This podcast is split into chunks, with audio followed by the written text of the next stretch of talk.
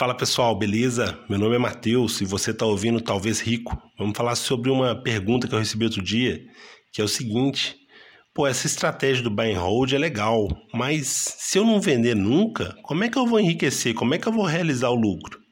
E aí, por coincidência, o Henrique fez um vídeo fantástico aí falando sobre a busca de realizar lucro, como é que isso pode ser uma cilada. E eu confesso para vocês aqui que um dos meus maiores erros como investidor, que eu ainda tenho, é a resistir a vender ativos que sobem demais. Eu prego aqui que a gente tem que olhar valor, tem que investir sem prazo, mas eu sou humano, eu erro, tenho meus defeitos. Tem gente que não aguenta e vende no fundo. Eu não sofro desse mal. Sou tranquilo, quando o preço cai, eu fico tranquilo. Talvez fique até tentado a, a aumentar demais a posição. Talvez até erro pelo lado oposto. Mas quando sobe é que o problema acontece para mim. A cotação do negócio dobrou, triplicou e eu começo a não resistir, querer vender. Eu já fiz isso algumas vezes, já acertei muitas, mas as poucas que eu errei, o prejuízo da, do ganho cessante foi muito maior. Então vem a pergunta: e se eu não vender nunca, como é que fica? Como é que eu vou ficar rico? Como é que eu vou, como é que eu vou oferir o lucro? E aí, pessoal, vamos entender o seguinte: não vender nunca é não vender para realizar lucro. Você pode vender quando precisar ou para usufruir do seu patrimônio. Não tem o menor problema, porque o patrimônio é seu. Esquece um pouquinho de ações. Eu sempre gosto de esquecer de ações um pouquinho e pensar em coisas que são mais familiares para a gente. Pense em imóveis. Você tem 30 imóveis. Você está doido para vender algum porque você está pobre?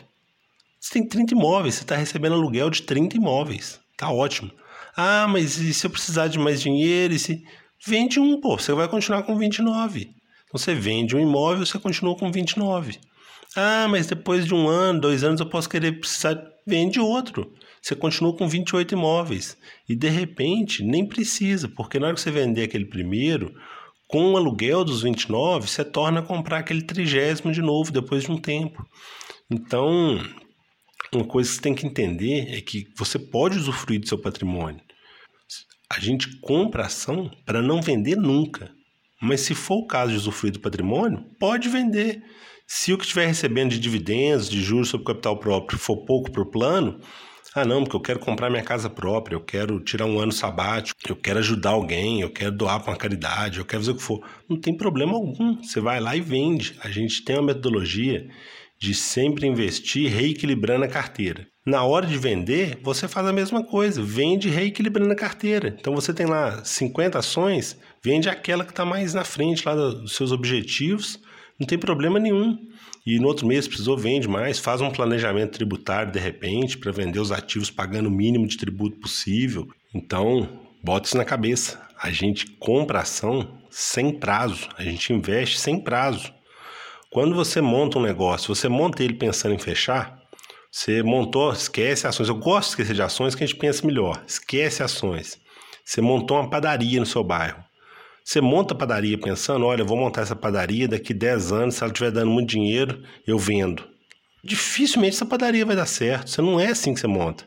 Você monta a padaria sem prazo. Você monta ela para vender pão e deixa as coisas enrolando. Se daqui 10 anos surgiu algum plano diferente e você precisou de vender por alguma razão ou quis vender para investir em outro negócio, ok.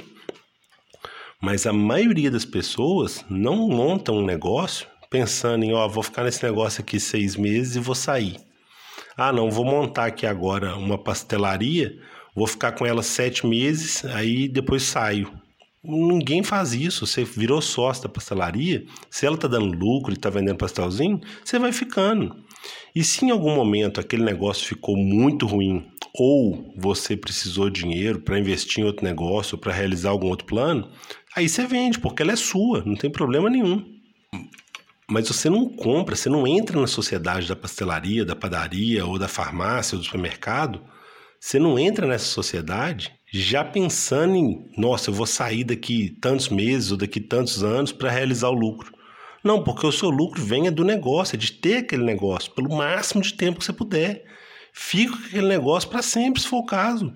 Se for o caso, você morre com ele, ele vai te dando lucro até você morrer, não tem problema nenhum. E fica para seus filhos, seus filhos continuam com ele, não tem problema algum.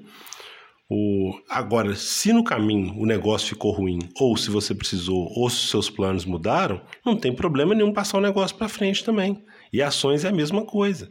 Você investe em ações, é sem prazo, você é sócio, você compra aquilo para ficar pro resto da vida. Agora, ah, não, mas eu quero agora comprar meu apartamento, estou precisando de dinheiro. Então vende uma parte das ações, não tem problema nenhum. Qual que é o problema disso? Surgiu um problema, uma coisa, tudo bem, vende lá, vende da melhor forma possível, fazendo um planejamento tributário, de reequilibrar a carteira, e tudo bem, não tem problema nenhum. Vende lá e vai curtir a vida, vai aproveitar, você investiu é para isso mesmo. Então, você, na fase de aproveitar, de curtir do patrimônio, você vende, mas a diferença é, você não vende para realizar lucro. Você vende para usar o dinheiro, para comprar um carro, para viajar, para doar para alguém, para ajudar uma instituição de caridade, para trocar de casa. Você vende por essas razões. Você não vende para realizar lucro. Quando a gente fala não vender nunca, é não vender nunca para realizar lucro. É isso que você não vai fazer. E ver aquele vídeo do, do Henrique lá que ficou muito bom. Ele fala desse erro aí e serve para mim. Eu já vi duas vezes, vou ver de novo porque isso se aplica totalmente a mim. Eu sofro desse mal. Eu, quando ativo sobe demais, essa teoria, porque a teoria, ela é, é racionalmente é tranquilo, mas o emocional fala alto às vezes. Então, na hora que vê lá o ativo, pô, comprei por 100 reais, tá valendo 500, a vontade de vender coça, a mão coça para vender. E eu sofro desse mal, sei o que é. Eu tô falando para você que é para ser sócio, que é para sempre. Na hora que multiplicou por 5, eu esqueço isso tudo e fico doidinho para vender lá para garantir, porque pode cair de novo e é normal, cara. A gente luta contra isso para se educar, para entender que eu vou acertar algumas fazendo isso, mas naquela que eu errar e eu vender por 500 e depois o preço for para 5 mil, eu perdi mais do que todas aquelas que eu vendi por 500 e caiu para 100 de novo. E esse que é o problema. Inclusive vai ser tema de vídeo para frente aí. Valeu, galera. E entra lá no YouTube, curte lá. Quem já está ouvindo pelo YouTube, só se inscreve. Quem está ouvindo pelos canais de podcast aí, entra lá no YouTube, se inscreve, porque vai rolar vídeo também sobre o tema, não é só podcast não. Abração, galera. Talvez rico.com.